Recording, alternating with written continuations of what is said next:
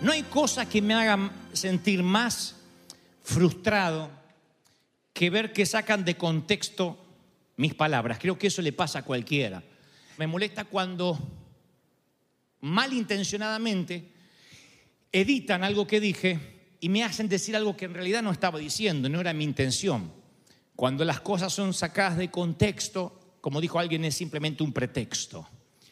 Y cuando me sacan de contexto me hacen decir cosas que en realidad no estoy diciendo y ahí es cuando surgen las difamaciones, las cosas infundadas, las murmuraciones.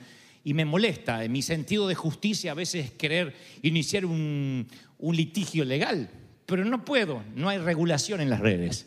Cualquiera tiene la impunidad y la inmunidad para decir lo que quiera de nosotros, máximo, máxime si eres público. Si estás expuesto, la gente siente el derecho de decir lo que quiera. Y eso está bien siempre y cuando no manipulen mis palabras. Pero soy humano, soy normal y si las manipulan, yo tengo que seguir adelante, no puedo evitarlo. El tema es cuando se manipula lo que dice Dios. Y ese es, eso es lo medular del mensaje de hoy. Cuando tomamos las palabras de Dios y de alguna forma las tratamos de cambiar para que digan lo contrario. Tú estás diciendo, o yo nunca haría eso, y estoy convencido de que no. Pero hay un enemigo que siempre toma las palabras de Dios, lo que está escrito, y lo edita de manera tal, como en un malversado YouTube, como en un malintencionado video, para que nosotros, en realidad de ver, oír lo que Dios está diciendo, interpretemos otra cosa muy diferente. Insisto, no me molesta que alguien malinterprete mis palabras porque al fin y al cabo no vivo necesariamente de mi reputación, sino de mi llamado. Pero cuando el enemigo malversa lo que dijo Dios, eso puede significar una vida de éxito o una vida del fracaso entre los que creen el video malintencionado del enemigo. Te lo voy a poner así. Cuando el enemigo llega al huerto del Edén, arriba al huerto del Edén en forma de serpiente, lo que hace es sacar de contexto las palabras de Dios. Cuando el enemigo o la serpiente antigua viene a hablar con Adán y Eva, lo hace mediante la insinuación elegante. No se para o no se presenta ante Adán y Eva, o ante Eva en este caso puntual, y le dice, oye, lo que te dijo Dios no tienes que obedecerlo. Libremente tienes que hacer todo lo contrario a tu creador, porque Eva misma hubiese rechazado una tentación tan abierta, tan explícita, tan procaz, tan directa. Y hoy estaríamos todos en el huerto del Edén celebrando y festejando. Hasta Adán habría visto con claridad los propósitos de la tentación y se habría alejado. En lugar de eso, Génesis 3.1 manifiesta con totalidad, describe con totalidad la sutileza del enemigo. La serpiente le hace una pregunta a Eva y dice, ¿es verdad que Dios le dijo que no comieran de ningún árbol del jardín? Es solo una pregunta. Tampoco le pongan a esto algo, un sonido tétrico como hacen en Hollywood. Es verdad. No es el Grinch. Tiene que acercarse con una voz caballerosa. A la serpiente le encanta que converses con él. Y una vez que comience la conversación va a ser muy difícil cortar. Yo voy a demostrarte en los próximos minutos, aunque ustedes me miren con cara de yo soy santo y eso no me pasa, voy a demostrarle como le demostré a todos los del servicio anterior que todo mundo de lunes a sábado o de lunes a domingo habla más con el diablo que con Dios. Aunque no jactemos de decir yo soy un hombre y una mujer de oración, 98% de tu tiempo y el mío solemos hablar con la serpiente. Tú dirías, si yo hablara con la serpiente me daría cuenta, pero lo que trato de decir es que él se disfraza como ángel de luz y viene de una manera tan sutil que no te das cuentas, no te das cuenta. Casi todas las decisiones de nuestra vida que nos llevan por un mal camino es por, es por cómo respondimos a la pregunta, ¿es verdad que Dios te dijo? O sea, no es tanto lo que te diga la serpiente, el enemigo, sino lo que responda. ¿Es verdad que Dios te dijo? Como Satanás no puede hacer que niegues las promesas de Dios, ni podría bajo ningún efecto hacer que sean desmentidas, entonces sutilmente las pone entre signos de interrogación. ¿Es verdad? ¿Es cierto que Dios te dijo que vas a tener favor para con los jueces, con migraciones y un día vas a ser legal? ¿Es verdad que te vas a sanar de ese cáncer? ¿Es cierto que algún día te vas a casar? Porque mira que ya otro año más, diciembre. Para el 1900 tendrías que haber estado casada. Y los días van... ¿Es verdad? O sea, él no te dice, muérete solterona. Él te dice, ¿es verdad? Es una pregunta. Con sutileza. ¿Es verdad que Dios te dijo? Y al sembrar esa duda, de una manera tan taimada, tan sutil, después es muy difícil de detectar que esa duda se implantó en nosotros como un huevo de áspide, como un huevo de serpiente. Si logra Satanás meter su huevo, si logra meter, lo voy a hacer aún más eh, patético, lo voy a hacer más explícito, como dijo un predicador, si él logra meter su simiente dentro de tu mente, esa simiente empezará a cobrar vida y lo hará a través de un vórtice, de una pequeña puerta llamada duda. ¿Es verdad que Dios te dijo? No dirá, Dios no te dijo. Él dirá, ¿es verdad? Y ahí lo que respondas, lo que le digas, determinará el resto de tu vida. Ahora, esto es lo primero que quiero destacar de esta historia del huerto del Edén. Cuando uno va a la historia original de Génesis, uno tiene que ver cuál fue la indicación original que Dios le hizo a Adán. El subconsciente colectivo nos ha hecho creer que Dios pone todos los árboles e inmediatamente después una prohibición. Ahí es cuando decimos, ¿para qué metió un árbol si sabía que íbamos a meter la pata? ¿Por qué pone un montón de árboles y después, tal como dijo la serpiente, no les deja comer de ninguno? Repito lo que dijo la serpiente. ¿Es verdad que Dios le dijo que no comieran de ningún árbol del jardín? Entonces yo cuando leo eso digo, wow, hay una discrepancia con lo que yo creía. Voy a las escrituras y en Génesis 2.16 Dios dice esto, puedes comer, puedes comer de todos los árboles. Eso es libertad. No le dijo, no coman, no empieza el primer mandato de Dios hacia su creación con un no. Lo que Dios hace es abrir una nevera y dice, pueden comer todo lo que hay en la nevera, excepto este ice cream o este helado que hay en el freezer. Pero primero hay un montón de cosas de que sí pueden comer. Se los leeré tal cual Dios lo dijo. Pueden comer de todos los árboles del jardín, pero del árbol del conocimiento del bien y del mal no deberán comer. El día que coman, ciertamente morirán. Ahora yo veo una discrepancia enorme. Viene la serpiente y dice, es verdad que Dios le dijo que de ningún árbol. Nunca Dios dijo ninguno. Dios dijo todos, menos uno. Esto muestra dos cosas. Primero, cómo opera Satanás y cómo opera Dios. Satanás lo que intenta es confundir nuestra mente respecto a las indicaciones de Dios. Confundirnos, no saber qué es lo que Dios quiere y qué es lo que Dios no quiere. Y cuando Dios da una indicación, nunca pone limitación, sino que pone liberación. Los está protegiendo de la muerte. Como cualquier mamá que dice, mira, ahora no vas a comer helado. Vas a comer la comida. Si te pones, comes helado ahora, se te llena la panza de dulce y no comes la comida. ¿Han hecho eso alguna madre alguna vez?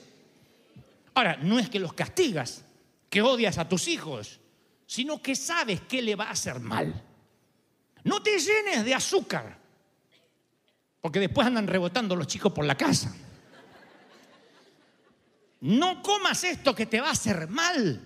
No tomes alcohol, no puedes hacerlo, eres un niño. Hay restricciones que ponemos en favor de protegerlos y eso es lo que está haciendo Dios. Quiere que Adán y Eva confíen en que Dios los está protegiendo, no que les está prohibiendo. Cuando Dios te dice y te da el decálogo y nos da los diez mandamientos, no nos está prohibiendo, nos está protegiendo. Eso cambia la manera de ver. ¿Y en la iglesia qué te prohíben? No te prohibimos nada, Dios no nos prohíbe nada. Nos protege de muchas cosas. Que los que no tienen a Dios meten la pata, sufren las consecuencias y mueren. Y Dios ama tanto a sus hijos que nos dio un cerco de protección para no equivocarnos. Eso cambia la manera de relacionarnos con Dios. Nos protege, nos cuida. ¿Sí? Sale tu hija, primera cita, no sé, 16, 17, 18, 20 años, o como yo, 52, y la dejo salir. Cuando tenga 52. Y le voy a dar recomendaciones. No le voy a prohibir nada, pero voy a decir, cuídate, protégete. No dejes que alguien juegue con tu corazón como si fueran un, grupo de naipes o como si fuera eh, eh, algo que podrían moldear. No deje que lleguen rápido a tu corazón. Cuídate el alma, protégete la mente. Eso es lo que hace Dios. Eso es lo que está haciendo, marcando un precedente en el huerto. Porque está muy claro con las primeras palabras, puedes. La motivación es pura, que no muera. No obstante, viene el enemigo y te sugiere, te insinúa, empieza la conversación. No es cierto. ¿No será que Dios no quiere que pruebes? ¿Que Dios está castrando tu identidad?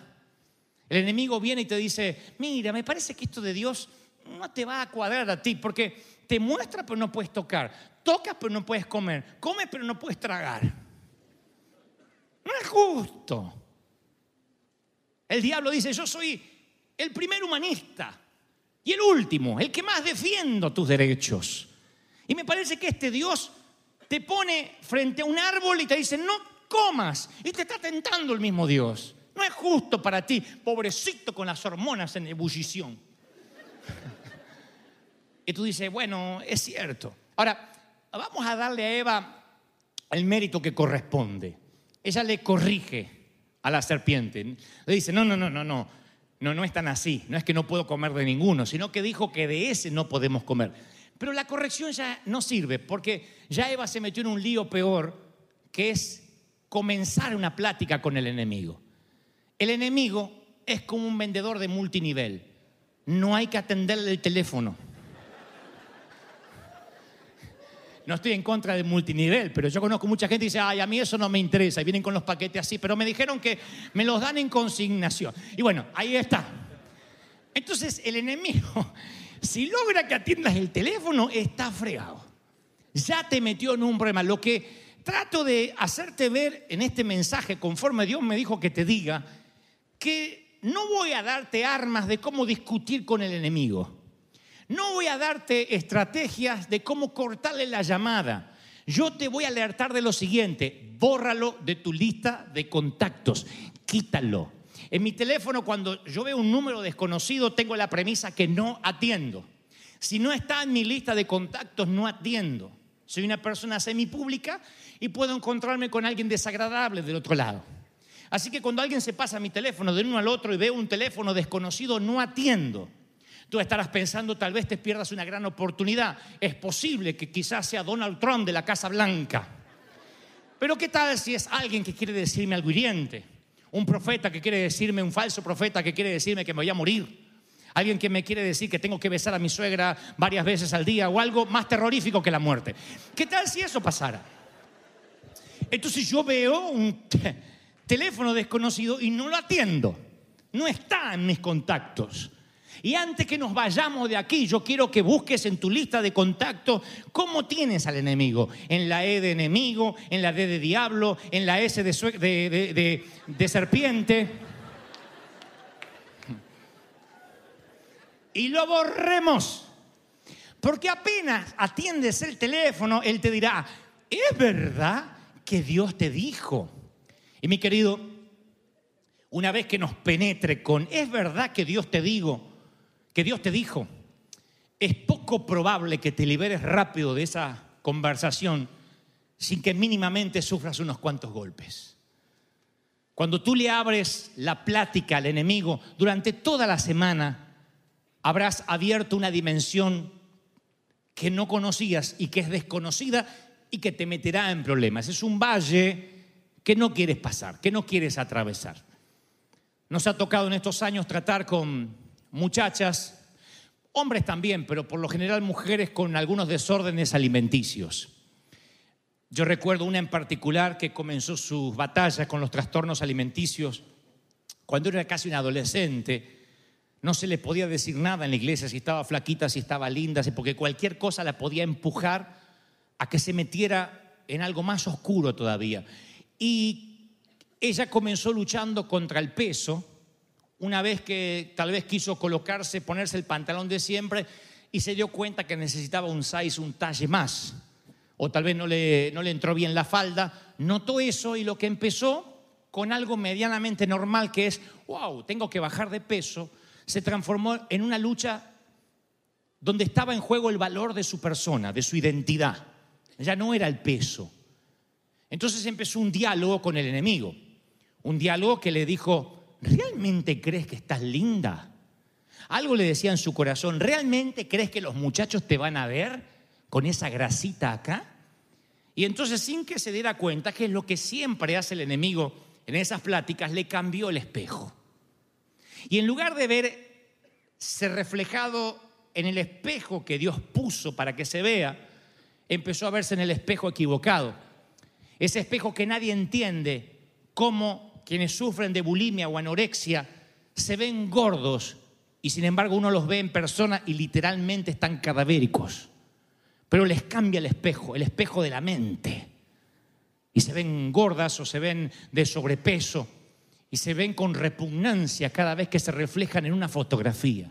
Me consta, me consta de damas y de varones a los cuales el enemigo le dice, ¿es verdad que ese, ese lunar te queda bien? Y con lo que es un lunar o un granito, abre una puerta a que un día tenga repugnancia de sí mismo. Y cuando dejas de valorarte a ti mismo como eres, en primer lugar no te amas más a ti mismo. Y la premisa bíblica es que tienes que amar al prójimo como a ti mismo. Así que si no te amas a ti mismo porque te das repugnancia, mucho menos amarás al prójimo. Y ni hablar de amar a Dios. Sientes cierto odio hacia Dios por haberte creado así. O flaca o gorda, con pocos senos o con poco trasero, o con mucho, con cosas que sobren o que falten, lo que sea. Nunca se trata de estética. Siempre se trata de tu valor, de tu identidad como persona que comenzó con una frase, ¿es verdad que te ven linda? No te dirá el enemigo fea, te dirá, ¿es verdad que eso te queda bien? ¿No será que por eso estás sola o estás solo? Y empieza un trabajo de identidad mental. Las chicas que sufren esto, los varones, se dedican a manipular su cuerpo hasta llevarlo a una forma que jamás Dios hubiese querido, ni en las peor de las pesadillas de esa chica. Y la lleva a situaciones tenebrosas en lo espiritual, en lo mental, en lo anímico. Hay un momento que no solo los bulímicos o anoréxicos, en cualquier área de la vida, permite que la mentira supere la verdad hasta que esa mentira termina siendo tu verdad. Empieza un día el enemigo y te dice, ¿es verdad que algún día vas a salir de la miseria? Mm. Y tú te pones a dialogar con Satanás y hay un momento en que esas mentiras superan a la verdad. Superan a la verdad de que Dios te va a prosperar, de que Dios te va a bendecir, a la ley, a la verdad de la siembra y la cosecha, a la verdad no he visto justo desamparado ni su simiente que mendigue pan, supera a la verdad que Dios no permitirá que ningún cabello de tu cabeza caiga sin que Él lo sepa. Todas esas verdades quedan ocultas tras una mentira. Dios no me ama, soy pobre. Y te etiquetas, te autoetiquetas por una conversación que nunca debió haber empezado. Entonces mi pregunta esta mañana, mis queridos, es, ¿quién define lo que eres? O en su defecto, ¿eres quien eres conforme las normas de quién? ¿Cuál es tu espejo? ¿Cuáles fueron las mentiras sutiles de la serpiente desde tu niñez, tu adolescencia o tu juventud que te trajeron hasta aquí? ¿Qué corrompió tu identidad? Y lo que es peor, ¿cuánto te costó? ¿El gozo? La paz.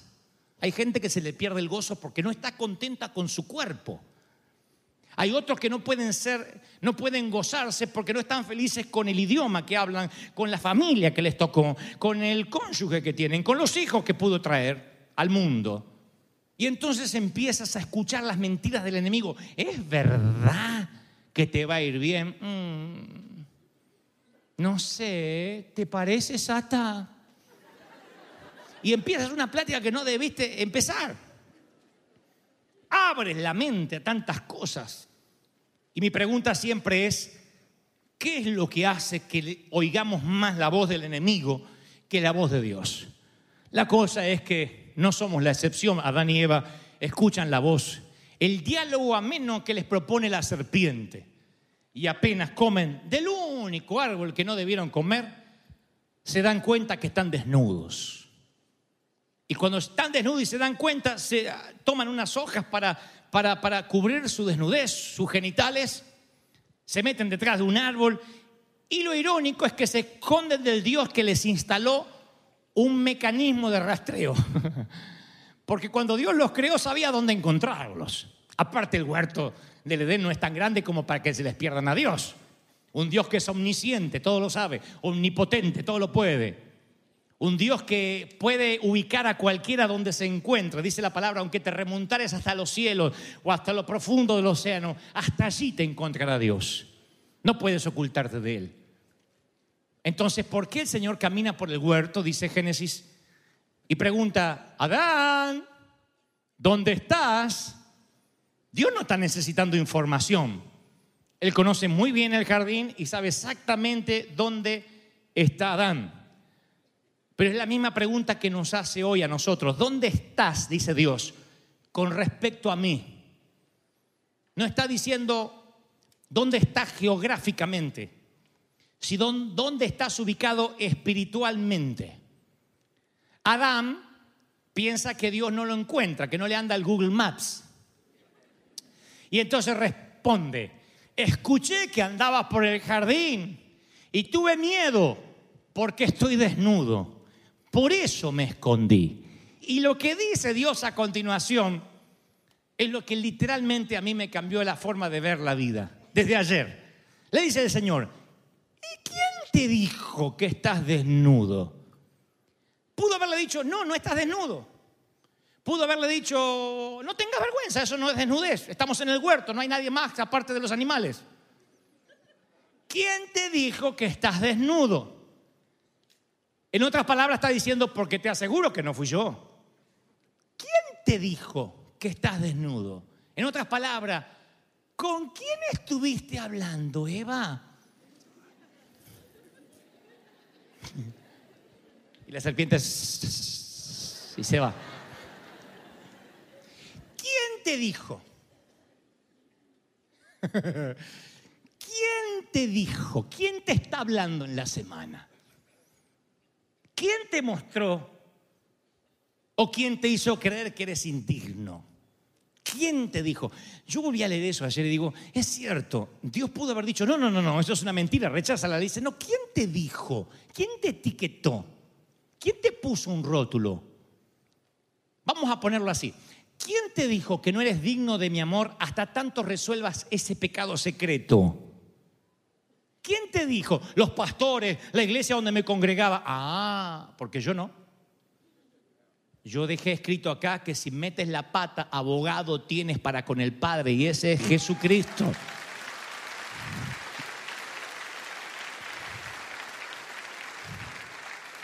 ¿Quién te ha dicho que yo ya no te voy a perdonar ningún pecado? Porque ya te los perdoné en la cruz y como volviste a meter la pata, ahora me hartaste y te quiero liquidar. Yo no te condené, no estás hablando conmigo. ¿Quién te ha dicho que tu aspecto exterior no, no es la belleza convencional y no le vas a gustar a nadie? ¿Quién te ha dicho? Bueno, las revistas de moda, me comparo con la Kardashian y yo soy, parece que salí de un tambo. ¿Quién te lo dijo? ¿Quién te lo dijo? ¿Quién? La revista de moda. Ah, porque yo no. Porque en las escrituras dice que el corazón alegre hermosea el rostro y esa es la belleza que tiene que importarte.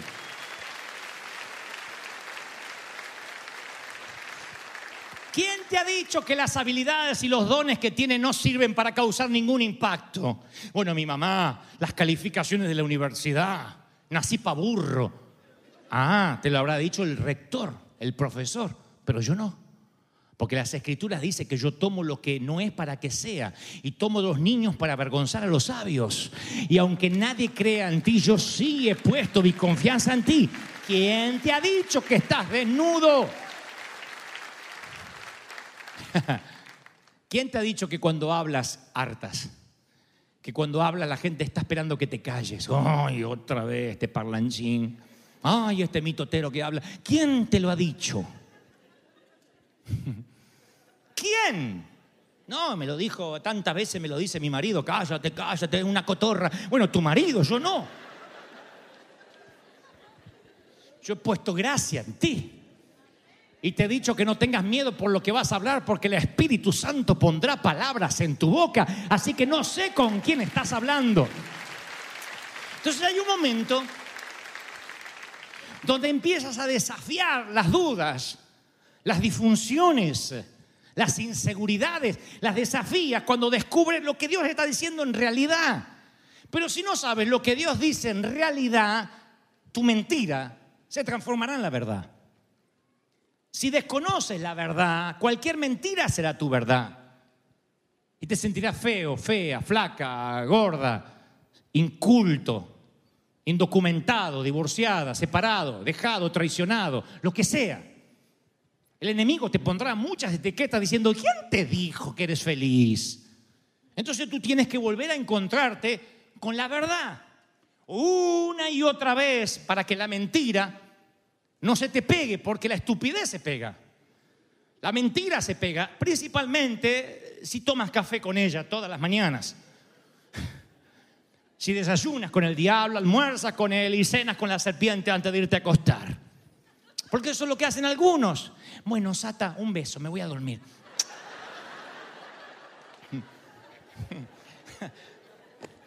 Miren, hace muchos años un periodista argentino hizo un libro que se llama Cristo llame ya, donde retrató la vida de cinco ministros entre lo que estaba este humilde servidor. Y para eso hizo una investigación con cada uno de nosotros, con varias notas, con varios reportajes que se extendieron durante semanas. Recuerdo uno en particular que convenimos encontrarnos en un mall con el periodista. Él me prometió que no hablaría mal de nosotros, que solo retrataría lo que le dijéramos. Así que yo llego apurado y le digo, wow, tuve que dejar el auto no sé dónde. ¿Y qué auto tiene? Ah, uno, y le dije la marca. Ah, y me senté allí. Uf, ¿vas a sacar fotos? Me dice, sí, pero en un rato. Le digo, me peino un poquito y me arreglo. Le digo, porque si no yo salgo mal. Y, sí, sí, sí, como no, como no, como no. Qué lindo perfume, hueles bien. Sí, es que uso tal perfume, no sé qué. Sí, pero no me gusta, me pongo un poquito porque es la costumbre. Bueno, empezamos a grabar, hizo rec. Y empezó el reportaje formal. Sale el libro a los meses. Y empieza el capítulo que dice Dante Gebel, el rockstar.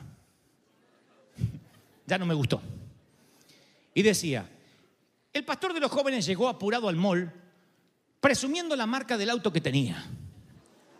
Inmediatamente alega tener un perfume francés muy caro Y se arregla el cabello cada tanto diciendo, me vas a sacar fotos, me vas a sacar fotos, como quien está pendiente locamente de su imagen. Alguien que es adicto a la apariencia, empieza a hablar conmigo y yo noto que antes de encender el grabador, el tipo está muy nervioso. Y yo dije, yo, todo eso pasó, pero no estaba grabando el desgraciado. Y me hizo quedar como un imbécil. Posiblemente lo era en ese entonces, pero me hizo quedar peor. Y entonces yo le digo, llamo al periodista, le digo, ¿por qué pusiste eso? Y me dijo, te daré una lección que quiero que no olvides. No existe con un periodista el off the record. El periodista ya está tomando nota de todo lo que pasa desde que le atiendes el teléfono para arreglar la cita. Lo mismo valga para el enemigo de tu vida. El enemigo te preguntará buscando lo que quiere oír. ¿Es verdad que Dios te va a bendecir? Ay, no sé. Y te agarró la duda. Segundo, buscará un título. Mm, se te va a hacer difícil conseguir trabajo sin papel. ¿Quién te va a pagar solo en cash? Y te puso el título, indocumentado. Te levantas a la mañana, soy un indocumentado. Como las Kardashian, pero soy indocumentado. Y lo tercero, no existe el record. No hay un momento donde dices, Satanás no me escuchará. Todo lo que hablas, Él lo escucha. Tienes que cuidar tus palabras. Él no puede saber lo que piensas. No es omnisciente, pero puede oírte. Puede leer tu lenguaje corporal. Puede ver tus movimientos. No existe el off the record. Por eso Jesús dijo, miren que Él anda como león rugiente buscando a quien devorar. ¿Eso significa que vives en constante peligro? Claro que no. Significa que Él está esperando que te descuides solo un momento, Él solo necesita un minuto de distracción, solo un minuto de tu distracción y que digas, ay, no sé lo que dijo Dios. Con tan solo dudes, abres un vórtice a un panorama que no quieres vivir. Como un mal periodista o un periodista malintencionado, porque hay de los buenos. Él está buscando su título y no existe el off the record. Él quiere que cada palabra que digas en algún momento tenga peso. Así que si permites que Él diga lo que Él cree que tú eres, vas a vivir una mentira en lugar de la verdad. Cada vez que la serpiente viene a tentarte, lo único que te va a sostener es el escrito está. Y mientras te mantengas firme en tu posición, nunca vas a permitir que la mentira te penetre. Si te dejas llevar por tus insinuaciones, olvidarás la verdad. El enemigo lo único que busca es que dudes de tu identidad. Cuando Jesús va al desierto, se le aparece el enemigo, toda la tentación que sufre Jesús es respecto a su identidad. Si eres el Hijo de Dios, ordena estas piedras que se conviertan en pan. He escuchado a predicadores decir, ahí el enemigo jugaba con el hambre que tenía Jesús como humano, de hacerse una buena torta de jamón de la piedra. No, la tentación estaba antes que la torta de jamón probable o la piedra, era si eres el Hijo de Dios. Si eres el Hijo de Dios, arrójate del pináculo más alto y como dice la palabra en los salmos, enviará a los ángeles para que te sostengan. Si eres el Hijo de Dios, ¿se dan cuenta? Satanás no ha cambiado su modus operandi, Satanás no es creativo, no cambia nunca su estrategia. Siempre está diciendo, si Dios te ama, si eres el Hijo de Dios, si realmente crees que eres importante, haz esto o lo otro. Él, él hace que dudes de tu identidad. Si dudas de quién eres en el Señor, desconoces lo que dice las escrituras respecto a ti. Jesús respondió una y otra vez a Satanás, escrito está. Escrito está, no solo de pan vivirá el hombre, sino de toda palabra que salga de la boca de Dios. Escrito está, no te entrarás al Señor tu Dios. Escrito está.